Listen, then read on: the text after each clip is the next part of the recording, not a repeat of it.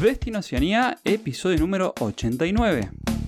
Bienvenidos a Destino Oceanía, el podcast donde hablamos de vivir, viajar, trabajar y emprender en Australia y Nueva Zelanda.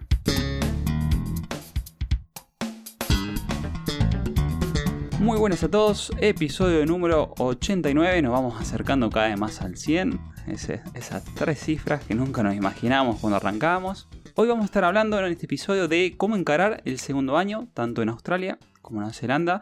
Vamos a ver cómo es el tema de la extensión del visado, qué pasa y cuáles son las, eh, las alternativas si no conseguiste un sponsor o si lo conseguiste. Si no lo conseguiste, cómo buscarlo y también algunos caminos alternativos para eh, seguir extendiendo tu, estadía en ambos países sin eh, que tengas un, sponsor en ese momento.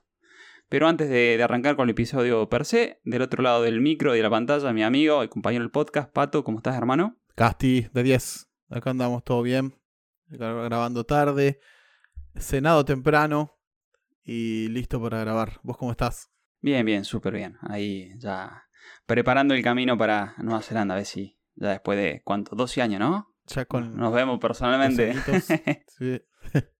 preparando las valijas, preparando los papeles, estudiando. Estudiando, sí.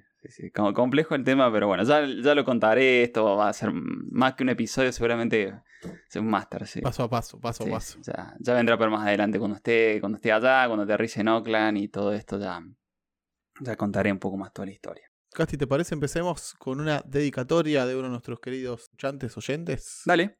Nos escribió Felipe Paredes en YouTube. Y nos dice: Estoy nuevamente escuchando los capítulos del primero porque los terminé muy rápido. Soy labor, eh, labor en Oakland me inspiran, muchachos. Espero pronto pasar al siguiente nivel, la sponsor visa. Bueno, nosotros también esperamos que, que lo puedas hacer y esperamos que te sirva toda la información que compartimos para lograrlo.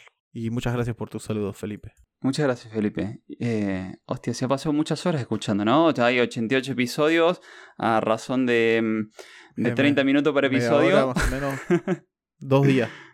sí, sí. Casi dos días enteros. No, más de dos días. Y claro, y si encima lo estás eh, escuchando de vuelta. Sí, sí, sí, sí. sí. Cuatro días.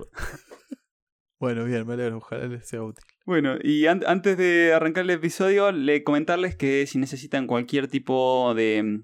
Eh, o necesitan resolver cuestiones migratorias, tienen dudas respecto a los visados, eh, que nos pueden escribir porque directamente les pasamos con nuestro equipo de Immigration Advisors.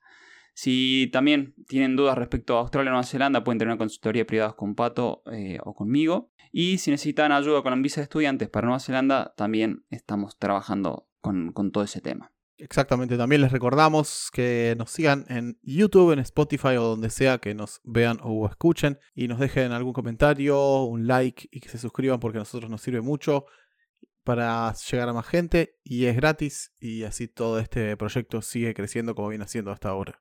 Quería comentar algo desde antes de pasar al episodio de lleno algo de actualidad, que es que hubo elecciones en Nueva Zelanda y eh, ganó el partido de National, el National Party, que es más orientado, si se quiere, hacia la derecha, se puede decir. Nada, quería comentar rápidamente un poco de algunas de las policies o de las, perdón, de las medidas que estaban anunciando antes de, las elecciones eh, con respecto a inmigración, ¿no? Eh, no voy a ir muy en detalle, sino simplemente voy a mencionar rápidamente lo que, lo que estaban proponiendo antes de que sucedan las elecciones. Por un lado quieren subir los fees de las visas y lo quieren hacer más rápido. Eh, también lo que quieren hacer es que si vos tú hagas un adicional, lo hacen más rápido, tu visa. Un poquito más caro, es como una coimita eh, legalizada, digamos, ¿no? Las visas dicen que se van a ser más cercanos a los que son en Australia pero que no van a llegar al máximo del 90% de lo que se carga en Australia por la aplicación a Visa. Algunas visas van a tener, bueno, para visitors y del Pacífico van a tener distintos precios. Claro, porque en Australia sale al menos 50% más caro el, visado de estudiante. Sí, pero escucha, por ejemplo, dice que los fees para, para una resident, una partner de un residente podrían subir a 8.600 dólares. Uf. Bueno, pero si, si te dan beneficios por otro lado, bueno, hay que ver cómo cierra, ¿no? Claro, Claro, porque también están hablando de, que los partners podrían trabajar con cualquier empleador, que ahora solamente eso es con Accredit Employer, así que es una de cal y una de arena, pero bueno, es bastante picante, casi 9 mil dólares, ¿no? Y claro, sobre todo antes de llegar, sí es picante, porque ya una vez trabajando ahí, bueno, es mucho más pagable la cosa, pero tal vez pongan una barrera de entrada más alta y, tengan un poco más de beneficios para allá cuando estés aquí adentro. Vos sabés que hablando con, uno de los, de los directores de, la, de, los, de las academias con las que trabajamos, con los que hacemos Student Visa, él me comentaba que tanto el Partido Laboral como el Partido Nacional se comunicaron con ellos y les, mandaron como las, plataformas y que como diciendo, bueno, estos van a ser los beneficios para tu sector en base a nuestras propuestas. Y él, él lo que me decía, eh, Adrián me decía que para ello era más beneficioso el planteo que iba a hacer el, que hacía el Partido Nacional. Dice, bueno, ahora hay que ver, ahora que ganó, vamos a ver si lo hace, ¿no? Pero él decía que de cara a lo que era estudios, iban a agilizar todo el tema de visados, a ponerlo más fácil. Porque hoy hay, una gran barrera que es sobre todo el tema de Found Demonstration, por lo cual eh, se complejiza el tema de, ir a estudiar, de la demostración de fondos. Claro. Sí, bueno, ya vendremos con novedades, ¿no? Cuando asuman, cuando empiecen a hacer cosas, cuando... Sí, hay algunas más que te digo rápidamente. Dale. Introducción de la visa para parientes, una nueva visa que permite a los parientes quedarse hasta 5 años con opción de renovación, eh, más específico a, tus padres o abuelos. Vas a poder sponsorearlo por un máximo de 5 años. Tiene que tener seguro de salud. Y eso es todo por el momento. Después veremos, como dijo Basti, qué se hace, qué no. Pero nada, interesante y vamos a seguirlo de, cerca este tema porque dependiendo de lo que anuncien es el plan que vos vas a, vas a tener que ajustar para venir para acá y que, o quedarte, ¿no? Y está bueno siempre estar eh, informado al respecto. Tal cual. Sin ir más lejos, eh, una de las consultas que tuvimos esta semana era para traer una la novia como partner y depende si, claro, si van a subir el fee, tal vez haya que meterle un poco más de velocidad al trámite, meterlo antes que lo modifiquen. Claro.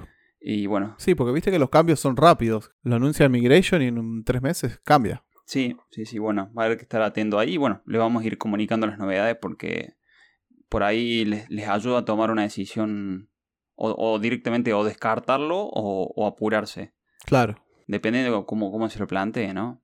Bueno, sin ir más lejos, mi propia situación, ya después le voy a contar todo el caso, pero yo terminé aplicando en agosto una visa residencia porque en agosto volvían a cambiar las condiciones y la ponían yo en agosto cumplía lo que eh, pedían y fue eh, si después del 10 de agosto que cambiaron las condiciones ya no lo cumplía para la visa que yo pedí. Entonces es como decir, vos, esto va muy rápido eh, y tuve que tomar la decisión ahí sobre tablas. Mm, claro. Y bueno, y ahora estoy en todo el proceso de, demostración. Así bueno, nada, para que lo tengan en cuenta. Exacto, pero quédense tranquilos que lo que pase él se van a enterar. Si escuchan este podcast, vamos a mantenerlos actualizados.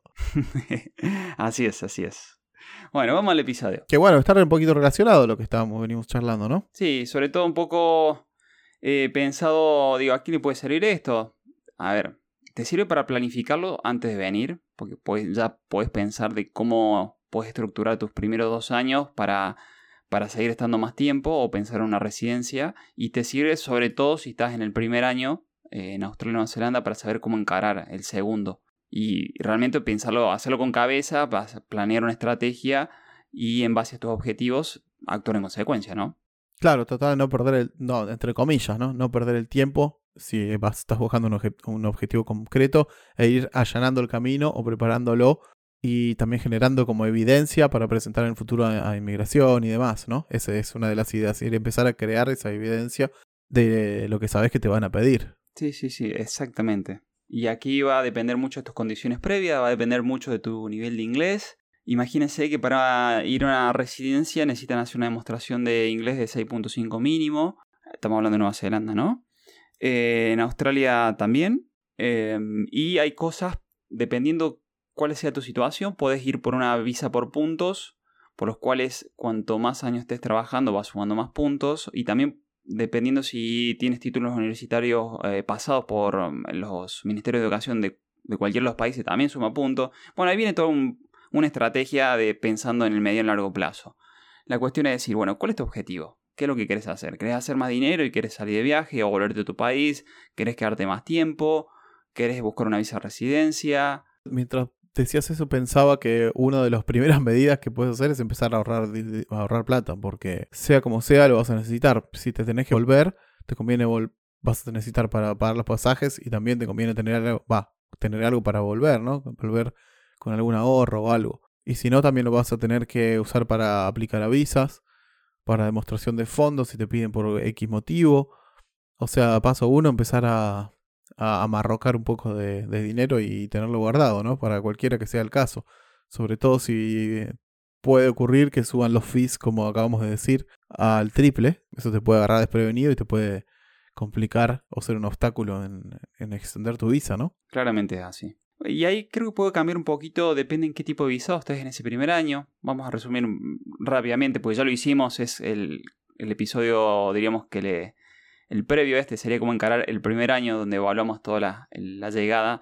Pero pensando en, ahora que sobre qué visa estás y pensando en el segundo año, eh, vamos a hacer un pequeño resumen. Por ejemplo, en Australia, si tenés una Work and Holiday, en esto es, ya lo comentamos, es mucho más beneficioso que Nueva Zelanda, porque eh, con una Work and Holiday eh, vos podés extender otro año, inclusive puedes hacer una triple extensión, estar tres años con un Work and Holiday, ya que te permite estar con cualquier empleador sin, sin, limitaciones, prácticamente más que el tema de, creo que no puedes más de seis meses estar con el mismo, pero así todo te puedes mover por cualquier punto del país eh, y estar trabajando full time. Para eso lo que te piden es que eh, tengas eh, 3 meses, 88 días trabajando en lo que son considerados zonas inhóspitas, que esto está determinado por los códigos postales. E inclusive dentro del área de New, eh, New South Wales, que sería el área de Sydney, en la provincia de Sydney, donde está Sydney, hay lugares donde son considerados zonas inhóspitas, por los cuales suma puntos, o es un lugar considerado donde puedes ir a, trabajar en esos lugares y meter estos 88 días en el primer año y 180 en el segundo para ir a la, a la última extensión.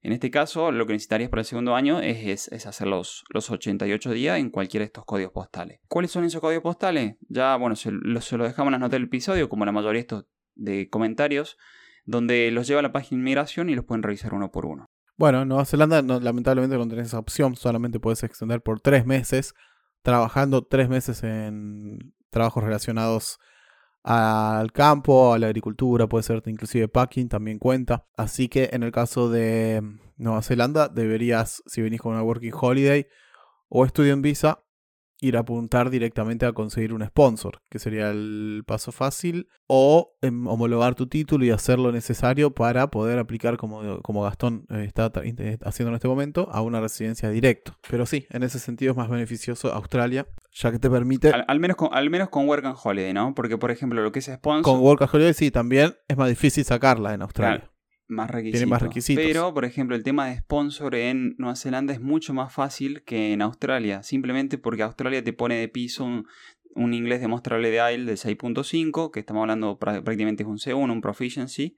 Es alto para el que no es eh, eh, anglosajón parlante, diríamos. Em, y bueno, es, es un tema ese, porque muchas veces vemos que es el talón de Aquiles de todo esto. En Nueva Zelanda esto no lo ponen, por lo cual si el empleador por el cual estás trabajando o vas a trabajar te ofrece la visa de trabajo, esto es mucho más simple. Claro, mientras esté la empresa acreditada. Exacto. Que es un proceso bastante simple y simplemente tiene que pagar y demostrar que tiene que es una empresa rentable y sólida, entre comillas, eh, por más de un año. Eh, ya le puede ingresar 1.200 dólares y le permite tener hasta 5 migrantes, sponsorizar a 5 migrantes y listo. Ya no importa que es solo un tipo de visa, no es una para cada rubro, para, para, cada oficio como es en Australia. Así que bueno, ese sería uno de los caminos. ¿Cómo hacer esto? Como ya lo hemos recomendado en un capítulo específico que se llama Buscar en Sponsor. Ahí lo, escúchenlo, que ahí está bien detallado lo que tiene que hacer, pero básicamente una de las cosas más importantes es tener un nivel de inglés que te permita comunicarte mínimo y entender las órdenes y poder dar, eh, hablar y e, e intercambiar una comunicación con los demás. Eso es lo primero y principal. Y yo diría también la flexibilidad es muy importante. No atarse a algo o, a un lugar y estar bien, bien dispuesto a moverse y a, bueno, a veces hacer trabajos que no te gustan tanto, pero bueno, si tienes un objetivo final, eh, se hace un poco más fácil y más llevadero, ¿no? Exactamente, hermano. Y la otra cuestión en esto, yo creo que está, está muy bueno conocer con, tu, con todo lo que tengas como bagaje, bagaje a nivel, diríamos, de o preparación a nivel de idioma y a nivel de estudios, tener una, reunión con un advisor y ya saber de antemano lo que podrías llegar a aplicar y lo que no, porque en base a eso podrías armar tu estrategia, sobre todo si estás pensando en quedarte. Si te da igual y te vas a volver, no hay, no hay mucha historia con esto, pero si estás pensando en quedarte, creo que es una muy buena opción eh, tener una consultoría con un advisor y saber eh, las posibilidades reales que tenés de proyectar algo. Si estás con una visa de trabajo en cualquiera de los países no vas a tener Generalmente el mínimo en, Australia son dos años, en, Nueva Zelanda son tres y creo que lo van a subir a cuatro. No, no vas a tener problema en el corto plazo, como te puede pasar en el primer año, que vas a estar limitado por una Work and Holiday o una visa estudiante. Y justamente la alternativa a si no conseguís un sponsor y ya estás en el país em, y si te está acabando la Work and Holiday, sin ir más lejos, o si está acabando la visa estudiante, es ir por otra visa estudiante o tomar la nueva, ¿no? Si estás con Work and Holiday, aplicas una visa estudiante que de vuelta, aquí está bueno saber qué es lo, qué es lo que siempre le pedimos a los chicos, manden un currículum y díganos qué les interesa estudiar porque le hacemos un feedback, le damos una evolución y en base sobre todo a la experiencia laboral le damos una sugerencia referida a, mira, eh, con tu experiencia laboral puedes acceder a este curso que eh, hay demanda laboral de esto y bueno, creo que puede ir un poco más mejor por ese lado que por otro, ¿no? Sí, inclusive como hemos em, aprendido después de estar investigando algunos casos para tener familias, ni siquiera en, por ejemplo, para estudiar healthcare, mientras puedas rendir un IELTS de 5.5 para arriba y hayas cursado por lo menos tres años de secundario, ya puedes estudiar healthcare, por ejemplo. Sería como algo de enfermería, cuidado de ancianos, por ejemplo, eso. Está en la Green List, entonces te lleva después eh, a un path to residence, camino a residencia, y en dos años ya sos residente de Nueva Zelanda. Claro, eh, aquel tema es, la, la, letra chica es, siempre y cuando el nivel de healthcare sea mayor a 4, el level de, estudios, y siempre y cuando tu sponsor esté en el área de servicio, de, en esta área de servicio, ¿no? No es que estudias healthcare y te vas a trabajar en hospitality y vas a llegar a residencia en dos años. Claro, exacto. Tenés que trabajar de eso dos años, en esa profesión. Tener la profesión rendida, trabajar sobre, tener el sponsor sobre eso en dos años y, y podrías resolver la residencia en muy corto tiempo. Claro. Por eso también es otro motivo para empezar a ahorrar desde el primer día si tu plan es quedarte, porque lo vas a necesitar en algún momento. Te puede salir sponsor, pero si, si no te sale, puedes eh, estudiar, eh, pagar un curso como este, que para mí nosotros es muy conveniente, y, y en tres años ya ser residente y tener una, una profesión. Totalmente, así que hemos tenido, yo lo único por ahí es sugerirles, porque nos caen de, de, última hora, decir, uy, no, no pude aplicar la Work and Holiday, o están en el país con visa, han, venido con visa turista y quisieron aplicar la Work and Holiday desde adentro, no lo pudieron, se les vence la turista o están en la seasonal y si se les vence la seasonal y eh, se comunican sobre muy sobre la raya del vencimiento y prácticamente no hay margen de maniobra. Tengan en cuenta que un mes es mínimo o promedio del procesamiento de la visa estudiante, por ejemplo. Claro. O sea, ahí ya tenés un mes que tenés que tener de, sobra, digamos. Sí, no, te, dan una, una bridge, una visa puente. El problema es que con la visa puente es como si tuviese una visa turista, no tenés... Pero no podés trabajar. No podés trabajar, no tenés derecho a nada. Claro. Eh, y tenés, claro, y tenés que estar adentro del país, por lo cual vas a seguir tenés un costo de New Zealand sin que te ingrese un solo New Zealand, ¿no? Claro, claro, claro, claro, claro. Se empieza a desbalancear el tema. Sí. Eh, pero bueno, nada, esto cómo se resuelve. Hay que, claro, primero hay que determinar qué tipo de curso para que te permita trabajar y estudiar. De vuelta, eh, tiene que ser categoría 1. Hicimos un episodio específico sobre esto, que es lo que nadie te cuenta sobre las visas estudiantes. Eso es importante que lo sepan. Que si quieren venir con nosotros, lo pueden hacer con nosotros, pero si van a ir con otra persona, todas las cosas que lo dijimos en este episodio, se lo vamos a dejar en la nota del programa, el episodio per se, es importante que ustedes lo sepan porque si no, si no, no va a ser una visa habilitante para trabajar y estudiar. O van a poder estudiar, sí, pero no van a poder trabajar legalmente. Y entonces, bueno, ahí se empieza a complicar un poco la, cosa. Y el otro, el otro tema es el tema del timing, los tiempos de aplicación, lo que necesitan de requisito para aplicar esa visa y si los engancha en un tiempo muy corto, hay que ver cómo si llegan, aunque sea a solicitar una, una visa puente, una bridge eh, para estar dentro del país sin que los obliguen a salir. Porque bueno, después se empieza a complicar un poco el tema, ¿no? Porque si estás fuera del país, el procesamiento son 60 días, ya no son 30. Y bueno, y, y así, ¿no? Eh, totalmente. Otra cosa, otra observación es si van a sacar visa de estudiante, asegúrense que el curso, o sea, asegúrense de cuándo empieza el curso, el curso. Porque capaz que empieza una sola al año, en febrero, y pierden esa, esa, aplicación y después tienen que esperar un año para volver a empezar eh, a cursar. Así que no den eso por sentado porque después, si pierden esa, por X motivo pierden eso, tienen que esperar un año y bueno, les puede cambiar completamente los planes, o sea, casi seguro que les va a cambiar los planes. Tal cual, tal cual, así que ya saben, eh, planificación, estrategia em, investigar un poco y, bueno, actuar, actuar en consecuencia, ¿no? Decir, bueno, este es mi objetivo, esto es lo que me gustaría hacer, estas son mis posibilidades y estas son, sobre esto, elegir y tomar una decisión. Lo bueno es saberlo. Exactamente, por eso se lo estamos contando acá en el episodio 89 de Destino Oceanía, que ya estaría llegando a, su final, ¿no, Asti? Ya estamos, ya estamos. Simplemente decirles gracias, gracias por estar del otro lado, gracias por dejarnos esa valorización de 5 estrellas ahí en Spotify, en iTunes, también nos pueden escuchar por Google Podcast y por iPods. Em, también nos pueden, pueden darse una vuelta por YouTube, que estamos haciendo material que no audiovisual, que obviamente no les podemos mostrar por aquí por el podcasting. Y simplemente decirles que vamos hasta la próxima semana. Adiós.